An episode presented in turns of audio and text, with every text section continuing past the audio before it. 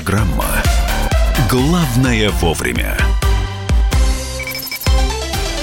Итак, программа «Главное вовремя». Мария Бочинина. И Михаил Антонов. А, начинаем, как там, на колу мочала, да? На, а, точно, на колу мочала, начинай сначала.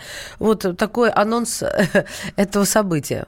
А, Немецкие власти объявили персонами нон-грата двух российских дипломатов. В Берлине говорят, что такой ответ э, вернее, такой шаг стал ответом на якобы недостаточное сотрудничество Москвы при расследовании убийства в немецкой столице гражданина Грузии в августе этого года. И дипломаты признаны персонами нон-грата в соответствии со статьей 9 Венской конвенции о дипломатических отношениях. В общем, снова на нас пытаются повесить заказное убийство. Ну, Дмитрий Песков прокомментировал уже, сказав, что причастность России к заказному убийству ну, абсолютно беспочвена.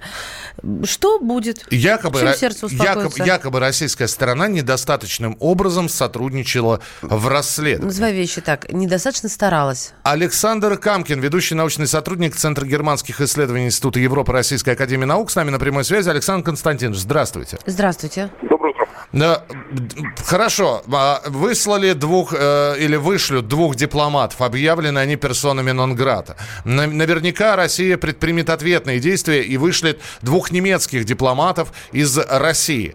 А, На этом все дело и закончится, и сердце успокоится, или будут предприняты какие-то дальнейшие действия?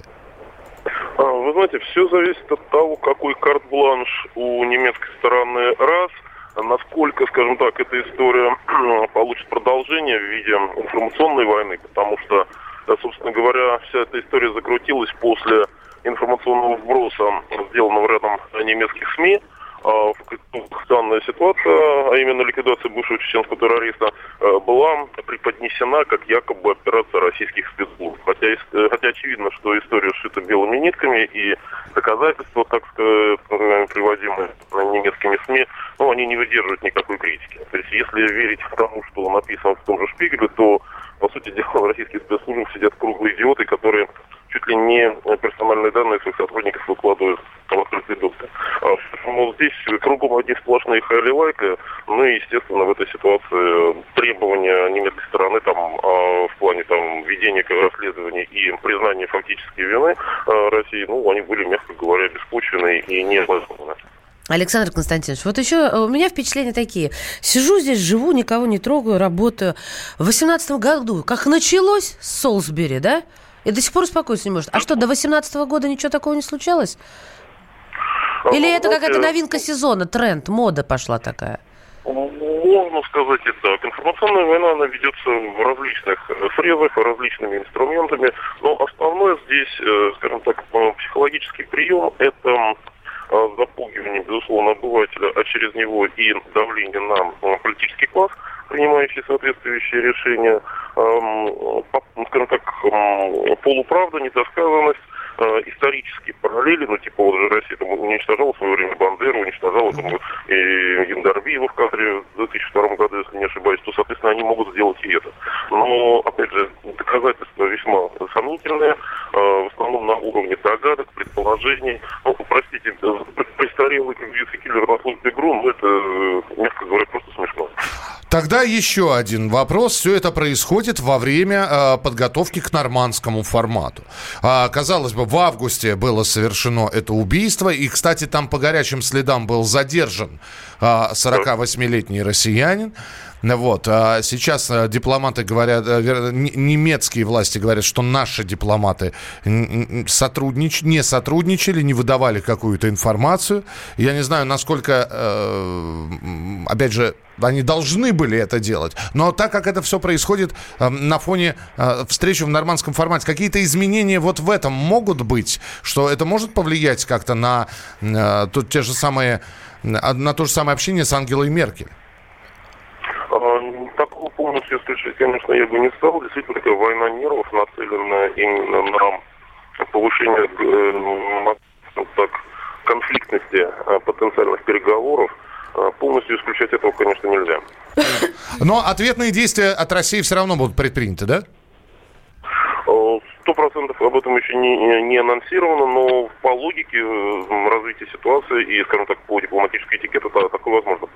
Понятно. Спасибо большое. Спасибо, что были у нас в прямом эфире. Это был Александр Камкин, ведущий научный сотрудник Центра германских исследований Института Европы Российской Академии Наук. Ну, в российском МИДе заявили, что э, объявление наших дипломатов персонами нон-грата э, совершено без должной аргументации и под надуманным предлогом. Ну и, э, в общем-то, сказали, что российские власти предпримут ну вот, э, как, как это... Ответная мера, зеркальная. Зер, зеркальные, зеркальные. вот я это слово угу. сейчас пытался вспомнить, зеркальные меры. Так что пока дипломатическая война продолжается. Следим за развитием событий. Вернемся к нашему радиомарафону, про который мы сегодня говорили. Радиомарафон World Skills 50+. И я э, задал несколько минут назад вопросы. Можно подвести итоги нашего голосования. А вопрос я задал следующий. И вы сейчас работаете, вы взрослый человек, вам предлагают повысить квалификацию. Бесплатно. То есть пойти поучиться. Вы готовы или нет? Найдете ли время? А самое главное, будет ли у вас желание это сделать? И вот какие результаты мы получили. 77% сказали да, мы готовы пойти 77%. Ну и сообщения-то тут подтягиваются. Пойду с удовольствием. Я сама еще такие, воз... ищу такие возможности. Наталья 47 лет, Ессентуки. Так, а... На массовом производстве не нужны квалифицированные рабочие, нужны работоспособные. А, это из интервью эффективного менеджера завода Volkswagen Россия. Пришлите нам ссылку, пожалуйста, на это интервью. Да, очень а то, хотелось а то, бы. Да, хотелось бы почитать лично. Ну, а сейчас... Я бы хотел поучиться. 32 года, водитель. Сейчас э, появилась новость о том, э, в каких сферах быстрее всего растут зарплаты. Исследование Headhunter опубликовано. Э, Headhunter – это рекрутинговый портал, где ищут работу, где размещают вакансии. Несмотря на то, что в торговле одна из самых низких зарплат, тем не менее, больше всего зарплаты растут именно в сфере торговли. То есть можно начать с банального продавца и э, в течение нескольких месяцев увеличить свою зарплату чуть ли не в два раза. Вторая отрасль, где быстрее всего растут зарплаты, это IT-сфера. Считается одной из самых высокооплачиваемых. Средний заработок по России составил 91 тысячу рублей и увеличился на 6,5%. Медленнее всего заработки растут в медицине, в строительстве и на химических производствах. Вот такая вот история. 8 9 6 7 200 ровно 9702. Мы ждем ваших сообщений. 8 9 6 7 200 ровно 9702. Будем обсуждать э, дальше темы. Э, про работы будем говорить. Вот некоторые на работу жалуются. В туалет некогда сходить. Ну, вообще меня, конечно, удивляет э, не то, что люди жалуются, а то, что э, кто-то осуждает то, что они жалуются. А депутат Петров пожаловался на условия работы в Госдуме. То Об не, этом, не имеет права, понимаете? Об этом поговорим через несколько минут. Э, ну, Маша, опять же, вот уже ну, свой комментарий сказала. Забежала, да, да, да, я, да, я тоже тогда вперед забегу. Забегай. И, имеют, но не публично. А так жалуйтесь в курилках сколько угодно. Нет, конечно, существует понятие гигиены труда. Начальству сходите, Чисто вот эта русская тоска, нельзя сказать, нельзя пожаловаться, а до вас всем а кому? На весь мир? В средства массовой информации? Все, через несколько минут продолжение продолжение разговора. Он прожил эти дни в томительном ожидании. Он считал каждую минуту. И теперь он возвращается. Он голоден и собирается утолить свою жажду. Его не остановить. Твое утро никогда не будет прежним. Максим Шевченко. В понедельник в 8 часов по Москве. Главное – доживи.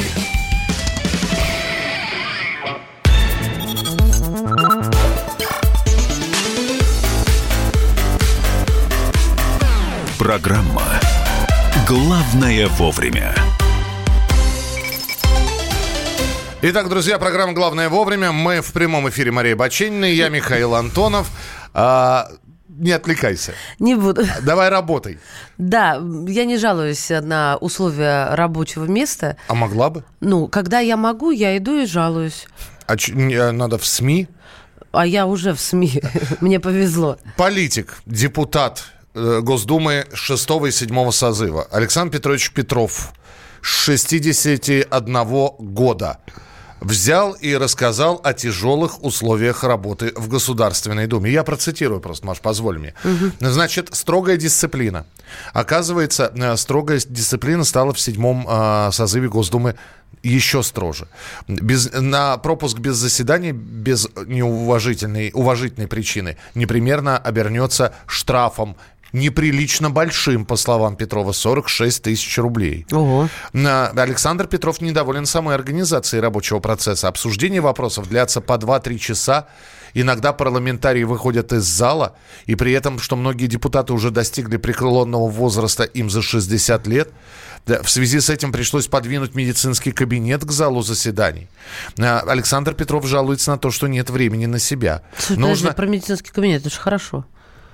Раз э, рукой подать, там давление измерить. Нужно поесть, успеть. Э, у- ми- минуточку. Успеть поесть. Спасибо. Нужно успеть поесть, удовлетворить физиологические потребности. Например, сделать укол, сказал депутат Госдумы. Так. По его словам, парламентарии часто голосуют, хотя не слышали обсуждений из-за того, что выходили перекусить. По словам Петрова, он начал худеть, потому что ничего не успевает. Это хорошо. Некогда выходить из зала заседаний Госдумы. Что касается служебных квартир, то и здесь нашлось к чему придраться. Ой, А, а, В общем, а, советская обстановка, ковры? ну вот, Ковры? вот.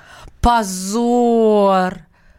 Ну, это в общем- бесплатная квартира? В общем, да, это У меня служ- есть служебная, у меня есть, бесплатная. я, э, я подчеркнула. У меня есть совет. Ковры можно скатать и поставить в угол. Ну. Ковров не будет. Ну, в общем, я не знаю, Так, подведем общий знаменатель, с чего бы вдруг такие откровения? Итак, э, кабинет Невыносимые условия труда. близко. Чего ты здесь? Слишком долгий, да ну просто это растянуто было, давай сожмем в сухом остатке. Слишком долгие заседания, не успеваем поесть, пописать, и, и что там еще сделать укол. Поесть, да, ну, в смысле, на- не слышим иногда, выходим, а приходим, И а уже надо высокие. голосовать, да, штрафы высокие, больнич... Я думала, пылища, нету канцелярки, что там еще стульев не хватает. Ну, товарищи, стыдно. Я просто не, не совсем понимаю, зачем это все было вот... э, ну, хорошо, недоволен человек условиями труда. Ну, Первый, он к идет к руководству и говорит, давайте изменим условия моего труда. а к какому он? К руководителю идет Госдумы? Ну, во-первых, есть председатель государственного. Там очень старое здание, у всех абсолютно разный кабинет, у кого-то маленький, у кого-то большой. Я бывала в Госдуме, да и ты бывал там несколько раз. Второе. Невыносимые условия труда. В общем-то, э, также эта проблема решается довольно просто, но радикально.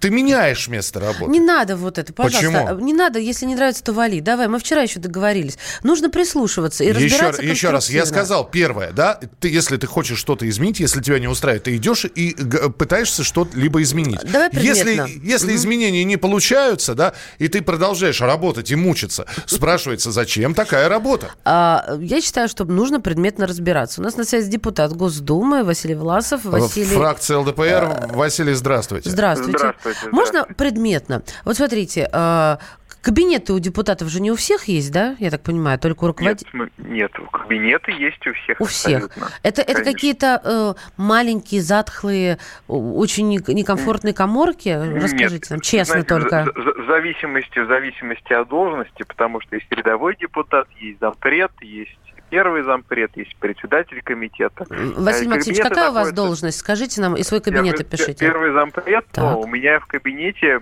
э, у меня кабинет достаточно большой, но при этом у меня там сидит и пресс-служба, и пресс-секретарь, и огромное количество людей, причем э, партийных.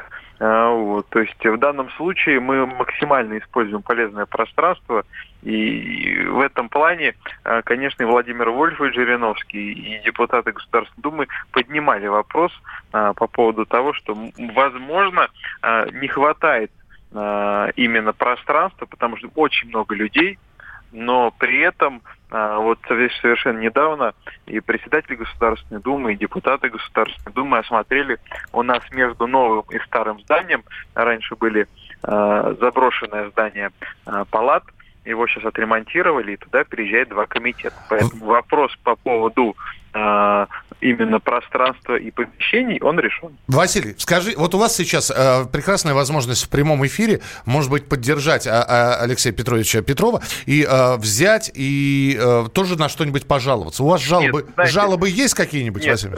жалоб нету. Я вот единственное, что моему коллеге э, могу пожелать только э, правильно, э, значит, планировать свой рабочий день, рабочую неделю. Я вам скажу так, первое время Э, только избравшись, действительно было такое чувство, э, что времени на все не хватает. Э, но когда я начал планировать на ближайшую неделю, на ближайший месяц график, также абсолютно делает Владимир Вольфович. То есть есть целый план работы там, на ближайшую неделю, на ближайший месяц, на ближайший год. И это позволяет вам абсолютно спокойно спланировать спланировать в день и 5, и 7, иногда и 12 мероприятий, это и заседания Государственной Думы, и заседания комитетов, и встречи с избирателями, и различные мероприятия выездные, круглые столы. То есть э, сейчас, на сегодняшний момент, э, у нас же план работы какой в Государственной Думе? То есть несколько недель мы работаем здесь, в Москве, и потом э, раз в месяц на неделю мы уезжаем в регионы. Сейчас очень многие стали ездить на выходных в регионы там работать. А, вот. То есть в этом плане единственное, что могу пожелать, это просто грамотно планировать время, и это я, не только Государственная Дума, Василий Максимович, любой работы. А буфет по-прежнему такой же доступный и роскошный? Нет, я не скажу, что он роскошный и доступный, он среднестатистический обычный буфет. Кто кому-то нравится эта еда, он кушает государственный. Вы сами знаете, что э, вот заблуждение, что в центре Москвы э, стоит еда очень дорого. Бизнес-ланч, он абсолютно везде там порядка 300-350 рублей. И это независимо. Да, я... Нет бутербродов с икрой это... за 20 да и нет, конечно, это, это, это миф. Нет, нет это миф, конечно. действительно. Это уже давно было. То есть мы открыты абсолютно для людей. У нас приходит огромное количество экскурсий. Я перед ними часто, кстати, выступаю. Студенты, пенсионеры. И у них есть возможность также прийти в буфет и посмотреть. Если бы это было так, уже бы интернет был бы давно завален бы фотографиями, бутербродами с икрой по 5 рублей. Спасибо большое. Василий Власов, депутат Госдумы, фракция ЛДПР, был с нами в прямом эфире. Слушайте, а давайте, ну вот депутат Петров, я не знаю, зачем он это сделал, он рассказал о тяготах работы депутата Государственной Думы. Я предлагаю поддержать начинание. Ну, конечно, мы сейчас можем набросать на вентилятор, знаете, сколько на... Ну, сказал депутат, ну, сказал. Вот, может быть, он и не хотел об этом говорить, вырвалось. Ну, слово не воробей. Сейчас можно обсуждать и сказать, вот в шахту бы его и так далее, на тяжелейшие условия труда, чтобы угольной пылью подышал. Не, давайте так. Он воспользовался случаем, обдуманно или нет, но тем не менее он рассказал о сложности. Какие у вас сложности на работе? Можете не представляться просто, что вам не нравится на вашей работе, на что вы можете пожаловаться. 8 9 6 7 200 ровно 9702. 8 9 6 7 200 ровно 9702. Можно позвонить по телефону прямого эфира 8 800 200 ровно 9702.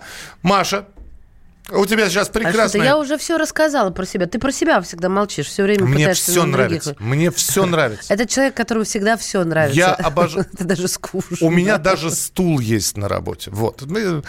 Вот. Хороший, крепкий такой. Вот, так что мне жаловаться не на что.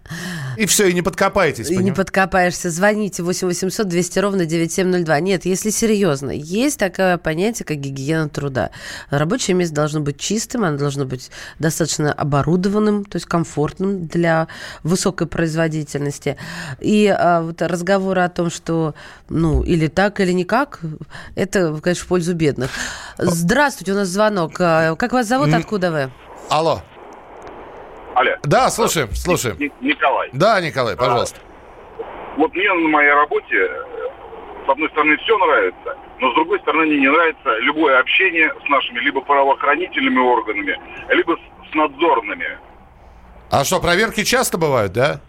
Вы знаете, они бывают не часто, но они все направлены на одно, на то, чтобы вынести решение. Решение в виде штрафа. Штраф, именно проверяющий, пытаются назначить всегда максимальный. Хотя в законе написано немножко иначе. Даже там, где есть предупреждение, всегда почему-то выносится штраф. Наши судьи, вот э, мне по роду своей э, должностных обязанностей приходится общаться с сотрудниками прокуратуры, которые тоже практически всегда выходят за рамки своих полномочий должностных, но у них существует некое прокурорское братство. Это та система, это точнее то, та организация, которую невозможно сдвинуть с места. Один вопрос. А, был, а была такая проверка, которая не нашла никаких претензий, сказала, что все нормально и ушла? Или не было ни разу такого? Не было. Вот мы работаем с 2002 года. Занимаемся техникой строительной, заготовкой лома, ломов цветных и черных. Угу. Я вот вам говорю, не было ни одной такой проверки. Понял вас. Спасибо большое, что позвонили. На что жалуются? А, низкий уровень зарплаты. А у меня со стулом проблемы бывает. А, примите что-нибудь закрепля... закрепляющее. Огромное желание, пожалуйста, на работу депутатов.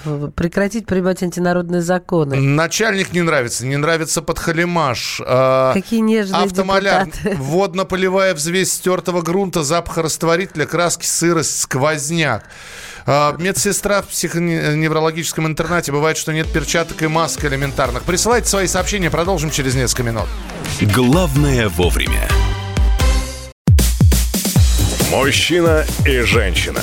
На каждый вопрос свое мнение. Говори, говори, что ты? Почему именно сейчас? Они в 14-м, когда начали Донецк и Луганск долбать так, что пух и перья летели. Так ты классные сейчас-то ему зачем этот вопрос задаешь? Я задаю вопрос. Задам. Тихо. Чш. Накал страстей на радио «Комсомольская правда». Семейный подряд Норкиных в поисках истины. По будням в 9 вечера. Просто о сложном в программе «Простыми словами». Да я не Америку открываю. Больше? Я, я не понимаю, Подожди, когда этот пожалуйста. беспредел Не закончится. знаю.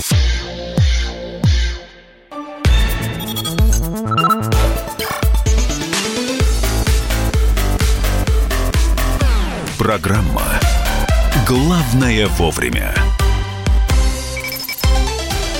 Вы знаете, в начале следующего часа мы будем говорить снова про закон о домашнем насилии. Сегодня будет это не единственный эфир, когда тема закона о домашнем насилии, проект которого обсуждается, осуждается, критикуется. А, так вот, сегодня а, у нас радиорубка.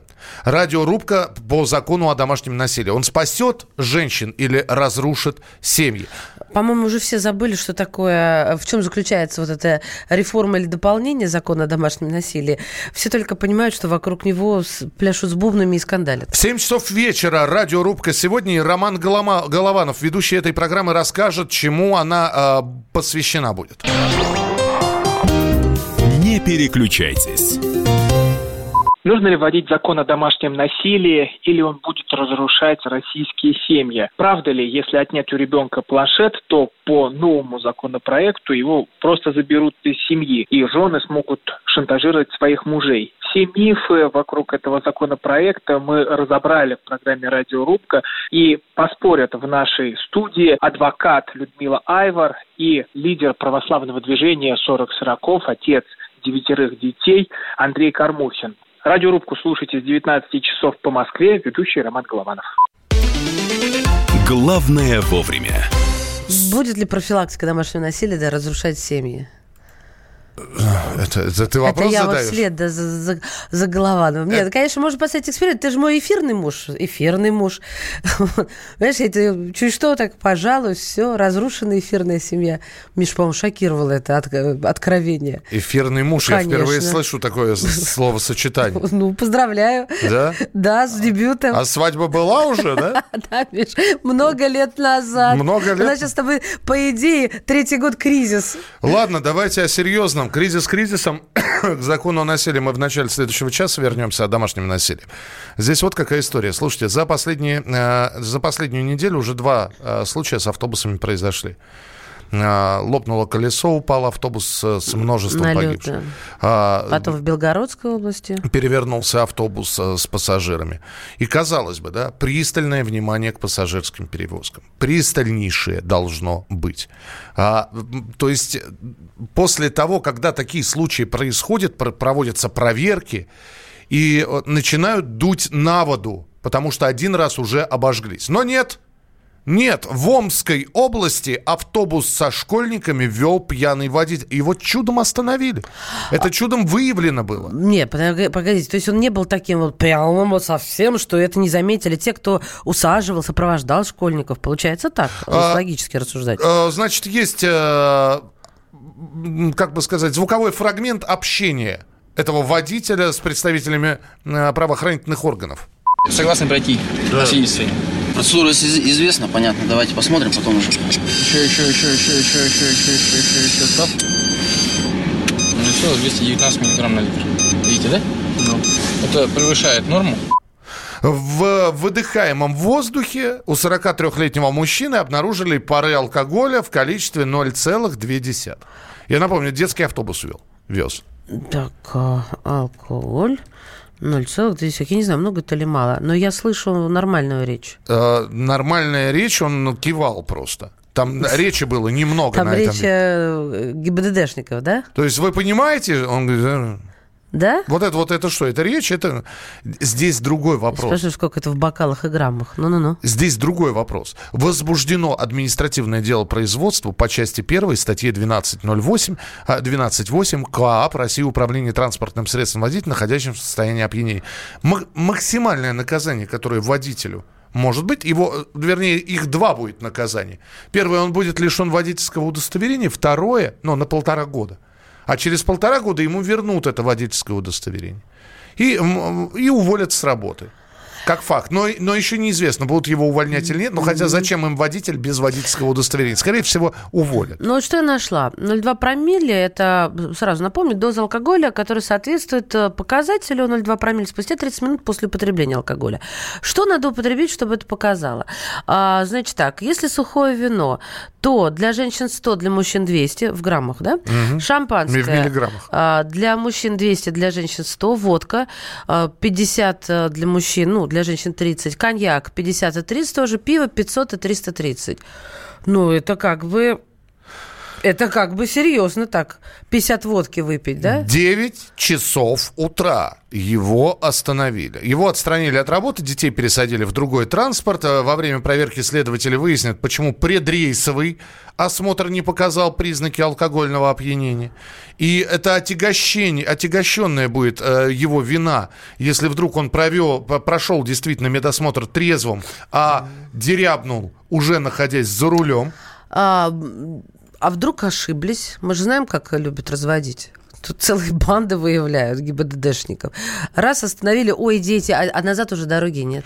Но, тем не менее, в общем... э, Надо, конечно, разбираться. Во-первых, разбираться, а во-вторых, вот эти вот э, сообщения о том, что, слушайте, а просто отстранить, э, просто сейчас огромное количество людей говорят о том, что а давайте все-таки э, более серьезно подходить к этой проблеме, и если, э, то есть хорошо, что человека остановили на дороге до того, как он попал в аварию. А Вот мы начали с того, что автобус за автобусом. И вот пишут слушатели, что вчера в Саратове автобус номер 6 с пассажирами врезался в стол, 15 человек пострадало, слава богу, без жертв. Ежемесячные проверки пожарных требуют снять решетки с окон. Если дверь заклинит, сгорите. Это по предыдущей теме. Ага. Иногда лучше похмелиться, что он и сделал. Иногда лучше в таком состоянии не выходить на работу.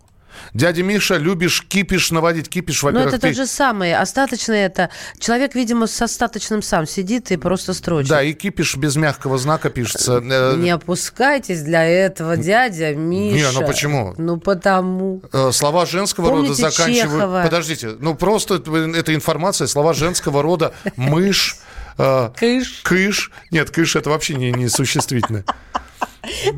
Вы тоже человек, кто этого не заметит, Мышь с Михалыч. мягким знаком, ёрш без мягкого знака пишет. Да ладно. Да. Коктейль тоже? Что? Ну, Йорш. С шипящими на... кон- на- Да ладно. Да. Спасибо, Миш. 8 9 6 7 200 ровно 9702. 8 9 6 7 200 ровно 9702. Здравствуйте. Три года назад ехал по трассе, был сильный снегопад. Метра три видимость. Включил аварийки, ехал 30-40 километров в час с особой бдительностью. Но вдруг, откуда ни возьмись, меня обгоняет рейсовый автобус на огромной скорости. Мне стало страшно не за себя, а за пассажиров того самого автобуса.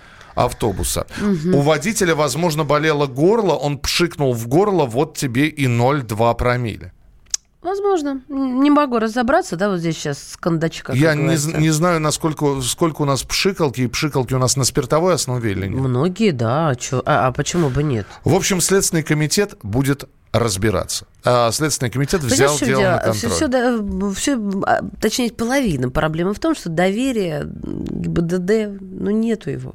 Нету. Мы продолжим через несколько минут. Закон о домашнем насилии осудили представители Русской Православной Церкви. Закон о домашнем насилии антиконституционный, считает детский омбудсмен Анна Кузнецова. Об этом через несколько минут в нашем эфире на радио «Комсомольская правда». Мария Баченина. И Михаил Антонов. Главное вовремя. Иркутск. 91,5. Воронеж. 97,7. Краснодар. 91,0. Тюмень 99,6.